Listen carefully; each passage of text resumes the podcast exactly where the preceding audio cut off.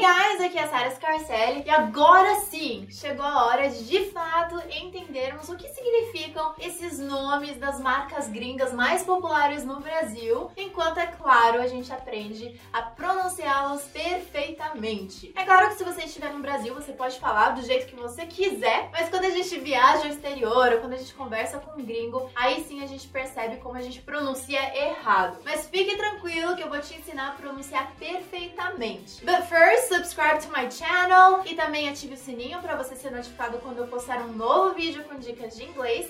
E na descrição do vídeo tem o link para o meu workshop gratuito, as quatro práticas infalíveis para aprender inglês. Então se inscreva que lá também tem uma aula inteira só de pronúncia, ok? Are you ready? Então vamos lá. A primeira marca gringa que a gente vai falar hoje é sobre uma empresa que, olha, eu acho que consumiu horas e horas e ainda consome horas e horas das nossas vidas, assistindo filmes e seriados eu não sei se você tem o Netflix. É assim que a gente fala em português aqui no Brasil, mas a forma correta de pronunciá-lo é Netflix. Essa é uma forma um pouco mais britânica, porque eu fiz aquele som forte do T. Eu mesma pronuncio mais com o inglês norte-americano, Netflix.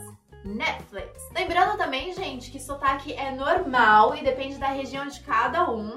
Então eu vou fazer um pouco mais o sotaque, a pronúncia do inglês norte-americano, que é o que eu mais costumo falar. Mas afinal, o que, que significa Netflix? Netflix, na verdade, é a junção de duas palavras, sendo a primeira net, uma abreviação para internet ou internet, ok? Junto com flix, que tem esse som com X, mas que na verdade faz referência à palavra flix com CKS. Flix tem vários significados, várias traduções, mas a tradução principal aqui é filmes.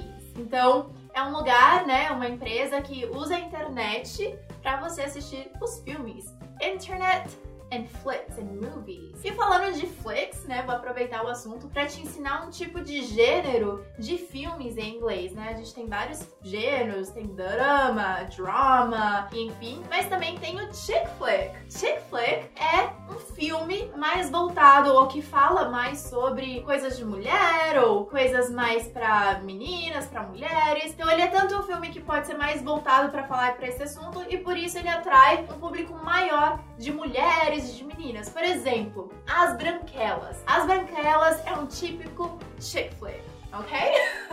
e qual que é a segunda marca gringa? A segunda marca, na verdade, é uma empresa que usa sua plataforma, o seu aplicativo para disponibilizar músicas e playlists. E em português a gente chama de Spotify, mas em inglês a gente vai falar Spotify. Spotify. Você viu que esse ti fica no Spotify. No inglês norte-americano, mas o britânico ficaria mais Spotify, certo? E to spot significa encontrar. So, to spot something, que você encontrou. O fi vem de identify, identificar. So you spot and then you identify your favorite music, your favorite songs, your favorite playlist. É o que você faz usando Spotify. A terceira marca gringa que faz muito sucesso no Brasil. Na verdade, tem gente que chama carinhosamente somente como Mac. Mac, você gosta de comer no Mac ou você gosta de comer no McDonald's? Em inglês não tem essas duas formas de chamar, na verdade tem uma só que eu conheço e nem se fala Mac, se fala Mac. Repeat after me. McDonald's. McDonald's. Então tem esse, não é Mac, né? Mac é uma outra empresa gringa de maquiagem, é Mac, Mac, McDonald's. McDonald, na verdade, é o sobrenome da família, que são dois irmãos que fundaram e fundaram o McDonald's. Aí tem aquele apóstrofe S, McDonald's, ok? A quarta marca gringa é de um restaurante que serve costelas ao molho barbecue, serve cebolas fritas, onion rings, também serve uh, the bloomin' onion, a cebola que floresce, né? Que, que se abre como uma flor. e qual é o nome desse restaurante? Outback! Você gosta de comer no Outback? A gente em inglês diz Outback, no inglês mais britânico, com som do T, Outback. E no inglês norte-americano, como eu diria, Outback. Outback na verdade, significa uma área mais remota, uma área mais rural no interior da Austrália. Então, é justamente assim, mais focando no interior da Austrália, que é aonde a, o restaurante faz referência. É um restaurante americano, mas que ele faz referência à Austrália, a comida de lá. Mais ou menos isso. Corrija-me se eu estiver errado, ok? Outback também pode significar é, roça, sertão, interior e por aí vai. E a quinta marca gringa. Normalmente os atletas, normalmente você vai ver mais os times de futebol que são inteiramente patrocinados pela Gatorade. Gatorade em inglês? Bom, a parte fácil é que também tem esse som de gay, só que é mais puxado um i depois lá, um gay, gay. E a segunda, o resto da palavra é Gatorade ou Gatorade, né? Então no inglês mais britânico você faria mais aquele som do T, Gatorade ou Gatorade. What does Gatorade mean? Gatorade é muito interessante porque essa parte inicial, Gator, na verdade vem de alligator, o jacaré. Mas por que alligator? Porque Gator é o mascote do time de futebol da Universidade da Flórida. E o Gatorade, na verdade, foi criado especificamente para esse time, para os atletas. E por isso que ele era uma bebida para fazer com que você não perdesse muito, muito peso enquanto você jogasse. Então é o Gatorade. O aid também inicialmente era escrito de outra forma, A-I-D, aid de auxílio, de ajuda. Então Gator Aid que depois virou Gatorade. E depois não foi só exclusivo da Universidade da Flórida, é claro, e ficou no mundo inteiro. Gente, a sexta marca gringa é uma empresa de óculos. Óculos de sol, especificamente. Em português a gente diria Ray-Ban. Não sei por que eu não tenho uma Ray-Ban. Ou I don't know why I still don't have a Ray-Ban. Ray-Ban é a forma que a gente pronunciaria em inglês. É muito interessante porque to ban é impedir, é banir, e ray são os raios.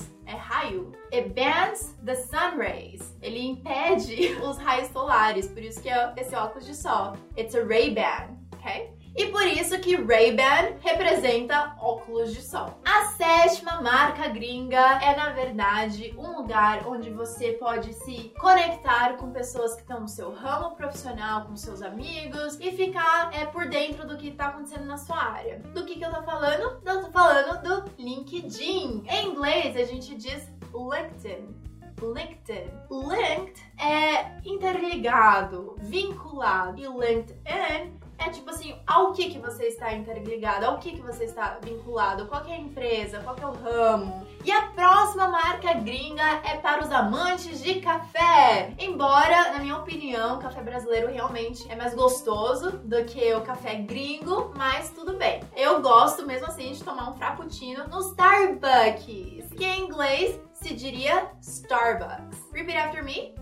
Starbucks. E o que que significa? Fora o star, que é estrela, e bucks é uma gíria para dinheiro, por exemplo, 10 reais, 10 dólares. Você poderia dizer 10 bucks. Mas esse não é o motivo. Não tem nada a ver com estrela, não tem nada a ver com dinheiro. Starbucks, na verdade, faz referência a um personagem de Moby Dick. O nome era somente Starbuck não tinha um S, era só Starbucks, o nome desse personagem. E aí eles criaram a uh, Starbucks. A próxima marca gringa é de refrigerante. Adivinhou? Não, porque se falar refrigerante já adivinha.